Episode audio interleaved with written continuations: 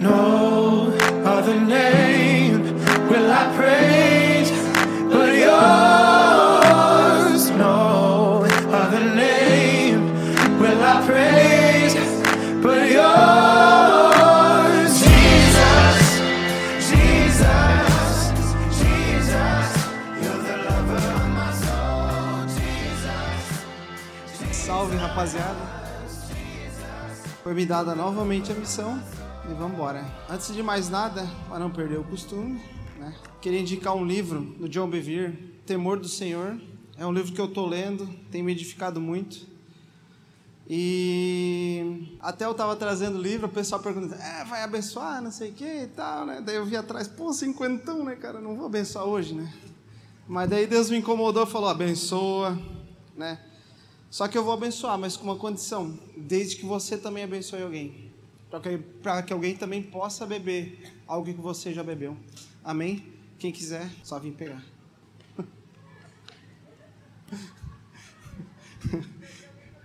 É.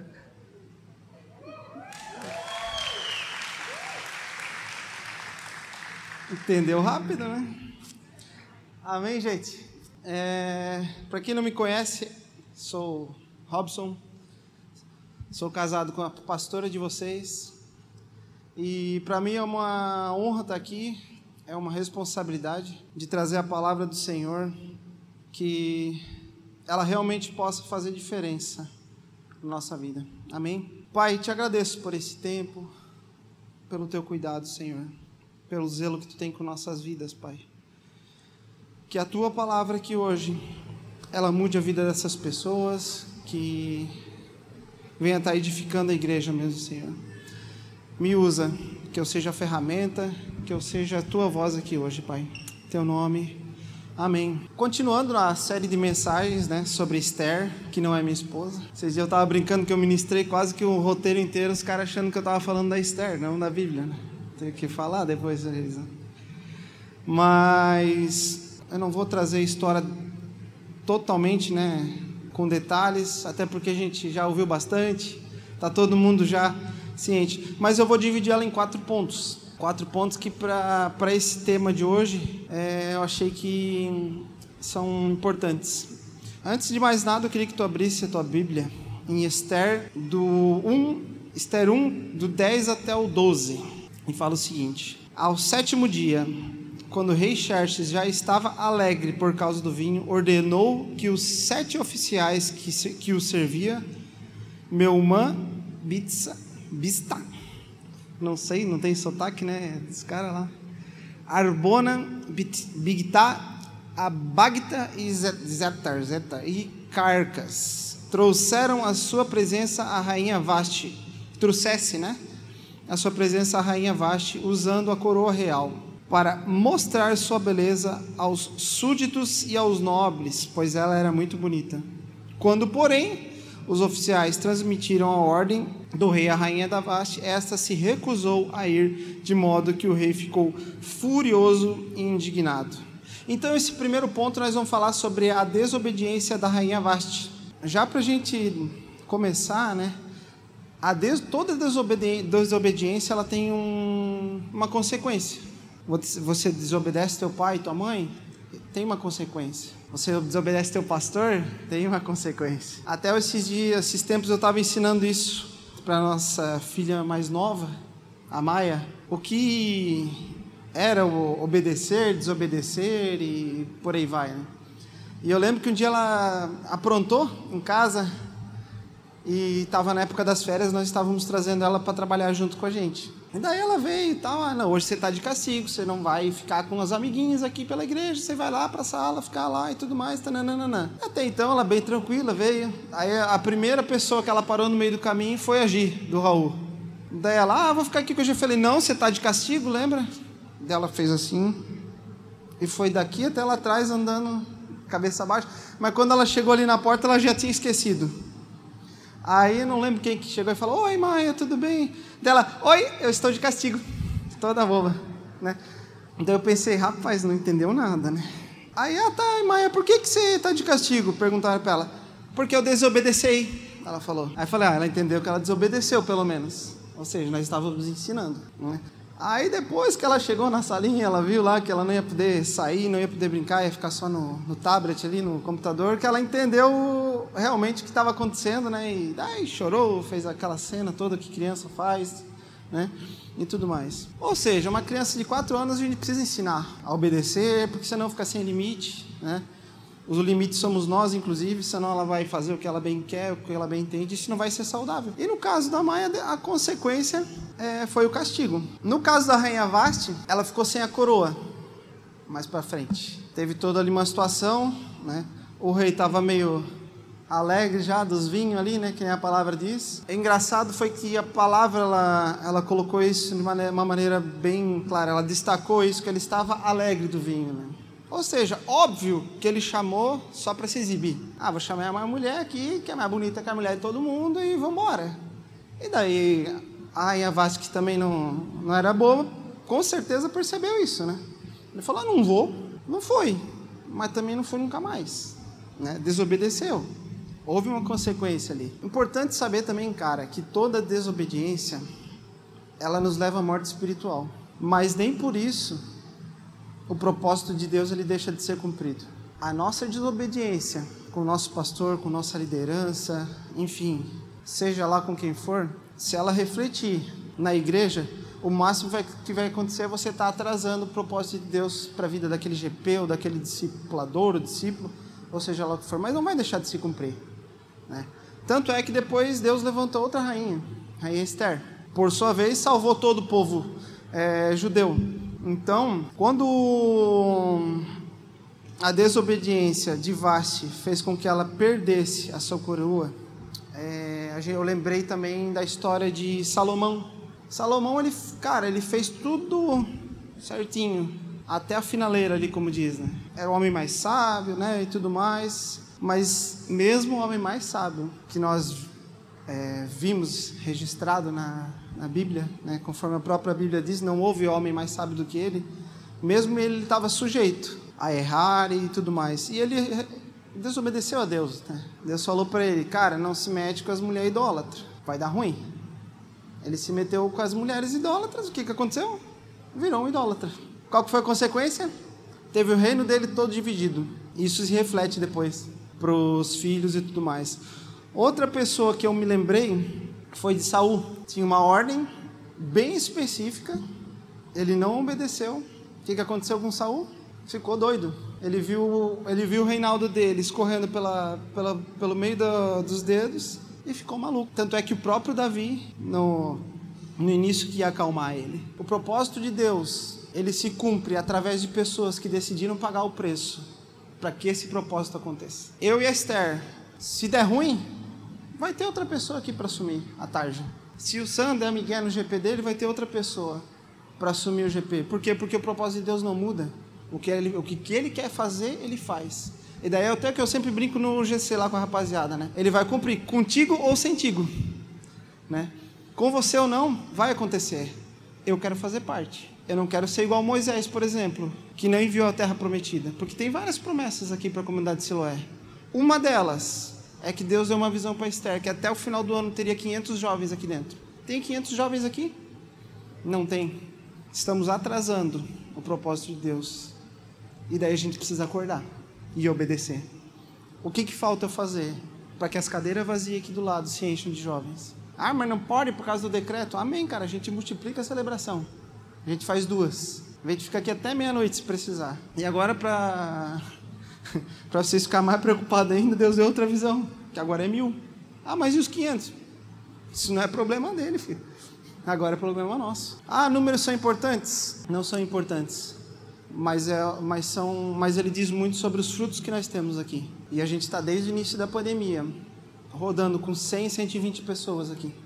Vem visitante, vem 5, sai 10. Por que será? O que, que a gente está fazendo de errado? O que, que nós não entendemos para que o propósito de Deus venha se cumprir através da nossa vida e não através da vida de quem está chegando agora? Porque quem está chegando agora vai ter que remar tudo de novo lá de baixo, até subir, até amadurecer e tudo mais. O que, que falta para nós acordarmos? Eu lembrei de outros dois exemplos também, que eu quase deixei passar batido, que foi José, é, que foi, foram pessoas que, é, no caso, resolveram pagar esse preço né? É, Na verdade, agora é a parte boa, né? José, Davi, Josué. Não deu certo com Saul, veio o rei Davi. José tirou de letra, mas passou perrengue, né? Foi escolhido. Qual que era o outro mesmo? Josué. Josué foi a pessoa que levou o povo para a terra prometida no lugar de Moisés. Por que, que Moisés não chegou na terra prometida? Não foi? Por que, que o povo demorou tanto tempo no deserto? Porque o povo estava atrasando o propósito de Deus. Eles não estavam prontos para usufruir daquilo. Eles não estavam preparados para chegar na terra prometida. O segundo ponto é o que quando Esther se torna rainha, né? Lá em Esther 2, 16 e 17 fala o seguinte: Esther foi levada ao rei Xerxes, à residência real, no décimo mês, o mês de Tebete, no sétimo ano do seu reinado. Ora, o rei gostou mais de Esther do que qualquer outra mulher, e ela foi favorecida por ele e ganhou a sua aprovação mais do que qualquer outras virgens. Então ele lhe colocou uma coroa real e a tomou rainha no lugar de Vaste. Enfim, Vaste Deus vacilada lá, né? E aí Esther, que não tinha nada a ver com a história, acabou virando rainha. Ela sabia o porquê? Óbvio que não. Mas uma coisa que ela sabia, que ela tinha certeza, era que Deus estava com ela. E que ele sabia de todas as coisas. Tanto é que ela se candidatou. E daí vem na semana que nós falamos do improvável. A improvável que se tornou provável. e daí finalmente Esther vai e se torna a rainha no lugar de Vaste. Esther foi escolhida por Deus para assumir esse lugar, uma mulher que, que para os olhos humanos era apenas uma mulher bonita, mas para Deus seria a ferramenta utilizada para salvar os judeus. Você já parou para pensar hoje que você é ferramenta para salvar quem está lá fora? Aí eu volto nos 500. A gente não quer 500 para encher a casa. A gente quer 500 porque Deus ordenou.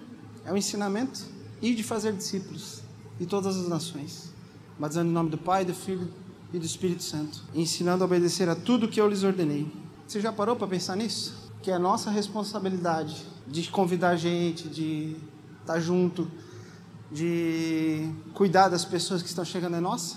Esther entendeu, de bate pronto. Ela- Ela precisou de alguém para abrir os olhos. E Deus usou quem? O tio. Que nem o Bit falou aqui, Mordecai. Ou seja, ela não só foi escolhida, mas ela estava disposta. Você está disposto a dar tua vida por isso? A salvar pessoas que às vezes até te querem mal? Amar, eu amar a vida da Esther é fácil, meu camarada. Difícil é amar a vida do cara que está lá fora. Do cara que me quer mal, que está me falando pelas costas e tudo mais. No trabalho e etc. Esther estava disposta. Uma vez, a gente estava... Eu tava, eu levei o Mike para fazer discipulado lá em casa porque precisava ir buscar Esther, né? nós estávamos aqui, precisava buscar Esther, eu fiz discipulado lá em casa, já, já almoçamos lá e voltamos todo mundo junto. E na volta, quando a gente passou na frente daquela mesquita ali, ele falou, olha, nunca tinha visto, já tinha ouvido falar, mas nunca tinha visto, né, esse lugar. Aí tava ele e a Esther conversando, daí eu peguei, eu falei, só que eu acho que eles não viram nada, né, eu falei, é, daqui a pouco tá o dobro do tamanho, que hoje é um predinho desse tamanho, né. Aí na hora Deus me consolou, vai estar o dobro do tamanho porque vocês estão deixando escapar. Era para estar aqui dentro. E nós estamos deixando ir para lá. Disposição. Nós precisamos estar dispostos da nossa vida. Para que eles não se percam para lado de lá. O nosso concorrente não é a Assembleia de Deus. Não é a igreja quadrangular. Nosso concorrente são eles. Que não acreditam no que a gente acredita. A gente está vendo um monte de gente que crê em algo que nós sabemos que não existe, mas estão sendo levados para lá. Nosso, nosso concorrente é um terreiro de macumba. Nosso concorrente é um, é um centro de umbanda. Eles são nossos concorrentes. Por isso que tu ouve teu pastor falar aqui todo domingo, que ele não quer crente de outra igreja aqui dentro. Vai lá pro teu pastor, você se acerta lá. A gente precisa encher esse lugar de pessoas que não conhecem Jesus. Esse é o nosso chamado. O cara que está lá, ele já está convertido, meu camarada. Não precisamos encher a igreja. A gente precisa salvar vidas. Existe uma grande diferença nisso tudo. A disposição imediata de Esther, vale lembrar que salvou todo aquele povo. E a, não, a, Bíblia não fala que foi só 50%, ou que foi 30%, ou que foi 80%. Ela falou que salvou o povo judeu todo. Ela entendeu. A nossa disposição já salvou quantas vidas? Quantas vidas para Jesus você já conseguiu trazer esse ano? Estou colocando peso mesmo, irmão. Não tem o que fazer, vai reclamar com ele. Isso é uma verdade. Me coloco nisso também. Uma das coisas que nós aqui, a gente trabalha integral na igreja, é que nenhum prestador de serviço sai sem ouvir alguma coisa, pelo menos. Sem que a gente plante uma semente. O Raul que gosta dessas coisas, né? Ele não pode ver um. Ô, oh, vem cá, não sei o quê. Quando vê, ele tá sentado ali com o cara no canto. E o cara com a cabeça baixa assim, amém, cara, é isso. Alguns, inclusive, estão vindo no domingo. O teu trabalho não é desculpa. Esther podia ser morta quando se colocou na presença do rei. E às vezes você tem receio do que teu chefe vai pensar. Ah, o que, que ele vai achar? Não pode misturar as coisas. Não, não só pode, como deve. Que a palavra fala, seja luz no mundo. Isso aqui, é ser luz aqui dentro, tem um monte de luz aqui, ó. Todo mundo aqui é convertido. A Mari fez o apelo, pelo menos ninguém levantou a mão, né? Ser luz aqui é fácil. A gente precisa ser luz lá fora. Terceiro ponto que eu separei, que é que Amã tenta matar o povo judeu. Lá em Esther 3, do 8 ao 10, ela fala o seguinte: Então Amã disse ao rei Xerxes: Existe certo povo disperso e espalhado entre os povos de todas as províncias de teu império, cujos costumes são diferentes dos, de todos os outros povos que estão que, e que não obedecem às leis do rei. Não convém o rei tolerá-los. Se for do agrado do rei, que se decrete a destruição deles e, col e colocarei 350 toneladas de prata na tesouraria real à disposição para que se execute esse trabalho. Então retirou o anel, tirou o anel selo do dedo e deu a Amã, o inimigo dos judeus. Ou seja, Amã faz toda uma arapuca para tentar eliminar o, o, o povo judeu. Tudo porque o bendito lá não quis se curvar, né? Ah, mas era só se curvar. Pois é, cara. Se eu me curvar vai trazer problema com Deus, eu não vou me curvar. E daí então Amã começa a perseguir Mordecai, né? Aí tem toda a situação de perseguição. E às vezes é por isso que a gente se anula aí na rua, ou no nosso trabalho, ou seja lá onde for. Porque a gente se sente perseguido. Mano, se tu se sente perseguido, glória a Deus, é porque tu tá fazendo a diferença lá. Se não estiver sendo perseguido, tem alguma coisa errada. Às vezes os caras não estão nem sabendo você é crente. Aí tem coisa muito errada mesmo. Lembra? Ser luz. A luz ela é perceptível. Você consegue perceber. Como cristãos, a gente não deve ser igual a uma, a gente deve ser igual a Mordecai. E até essa semana, semana passada, eu e a gente, nós tivemos que tratar uma situação e tudo mais. Em meio a tudo isso, depois que aconteceu uma reunião, eu não vou expor a pessoa, óbvio, né? Mas ficou lá uma pessoa com a gente, tal, conversando. Enquanto essa pessoa falava, eu via, eu, Deus me deu uma imagem. Só que depois até de, de nós conversarmos com essa pessoa, ele me deixou claro que a imagem não era só para aquela pessoa, mas era para a igreja também. A imagem era o seguinte: era a pessoa dentro de uma sala, com a cabeça entre as pernas, e o inimigo dando chute na porta no lado de fora. Ou seja, perseguição. É... Só que a autoridade que Deus te deu não é não somos nós que ficamos lá dentro da sala. É o inimigo que está dentro da sala e não é nós que estamos lá de fora dando bicuda na porta. Isso foi uma autoridade que Deus deu para você. Está na hora, gente, da gente se posicionar conforme essa autoridade. Você não precisa ter medo do inimigo, porque Deus te colocou acima dele. Você não vai afrontar, porque nem Jesus fez isso. E vai por mim, eu já, já afrontei e deu ruim. Experiência própria não, não, você não vai afrontar, mas você vai, você vai assumir esse lugar de autoridade, que é o que? Filho de Deus, discípulo de Jesus. Amém? O quarto ponto é que Esther se expôs para salvar todo o seu povo. Que nem eu falei ali, cara, ela tinha o risco de morrer fazendo o que ela fez. E a Esther sabe, se eu precisar morrer por alguém aqui, eu vou morrer. Mas eu vou morrer por alguém que queira viver aquilo que Deus tem. Quem não quer, infelizmente, eu não posso querer mais do que você. Aí eu volto a falar lá que eu falei no começo da palavra. O propósito de Deus vai, vai ser cumprido, com você ou não. Contigo ou sem ti. Esther não pensou no próprio umbigo. É natural da nossa natureza, do nosso dia a dia, a gente primeiro vê o nosso conforto para depois ver o conforto do povo.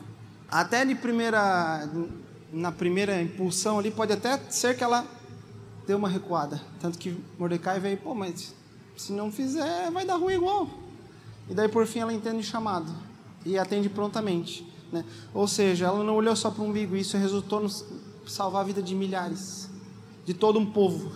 Esther entendeu que o seu papel era no lado de fora do quarto e não no lado de dentro. Você tem se posicionado do lado de dentro do quarto ou no lado de fora. Meu irmão, Se tem alguém aqui hoje que se sente assim, tá mais do que na hora de tu pegar, abrir essa porta, pegar o inimigo pelo colarinho, jogar lá de dentro, trancar e jogar a chave fora. Porque você tem autoridade para isso. Deus nos colocou para ser livres e não trancado dentro de um quarto, com medo de opressão e com medo do que, ah meu Deus, o que, que vão fazer comigo? Tinha tudo para dar errado com Esther e com Mordecai. O cara fez uma forca para Mordecai. Quem foi enforcado? Mordecai ou Amã? Amã. Esther se arriscou indo na presença do rei sem ser chamada. Para quem não sabe, precisava de autorização. E se o rei não estendesse o cetro em direção à pessoa, ela era morta. Então ele estendeu Esther, o, o cetro na direção de Esther, ela tocou o cetro e foi livre, salvo. Ou seja, cara, tinha tudo para dar errado. Por isso que o nome do tema é conspiração divina. Essa é uma conspiração boa. Todas as coisas cooperam para o bem daqueles que amam a Deus. Isso aí eu aprendi quando era desse tamanho. Eu me lembrei desses tempos é, na outra igreja, antes de eu vir para cá, muitos anos. Tinha um baterista enfim, o cara mandava muito bem na bateria, né? Tal. Eu estava aprendendo a tocar bateria na época, me espelhava muito. E teve um período que ele quebrou o braço, mas quebrou de um jeito nada a ver, assim. Todo mundo falou, meu, mas quebrou o braço. E era bem a véspera de um evento e tal, a igreja toda, né?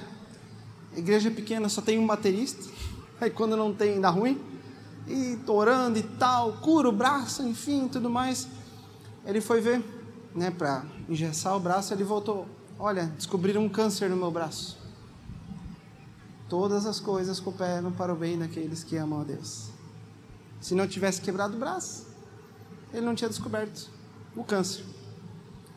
Com isso, eu não estou falando que Deus é o autor da desgraça da tua vida, que Ele faz coisas para poder mostrar autoridade ou quem está no controle, mas Ele aproveita das situações que, inclusive, são consequências da nossa desobediência. Ele usa isso para que a gente cresça. Ele é Deus, Ele sabe de todas as coisas. Então, até um, algo que a gente tem lá em casa e que eu tenho falado isso para alguns discípulos, se acontecer algo de errado, a primeira coisa que eu olho não é me fazer de vítima, e sim o que, que Deus quer que eu aprenda com aquilo, o que eu preciso aprender com aquilo. E quando eu aprendo, passa rapidinho. Então não confundam isso, tá, gente? Deus ele não provoca desgraça na nossa vida para a gente aprender ou para castigar coisa do tipo mas Ele usa isso para te edificar e para que você cresça. Amém? Eu queria ter um tempo, agora, de se tem alguém aqui hoje, pode se levantar. Se tem alguém, alguém aqui hoje que se, enxergou dentro desse quarto e está querendo sair, agora é o momento. Porque eu, eu queria orar por você e te ajudar nessa caminhada. Eu queria que você viesse aqui à frente, não precisa ter vergonha, nós estamos juntos, para a gente poder orar por isso.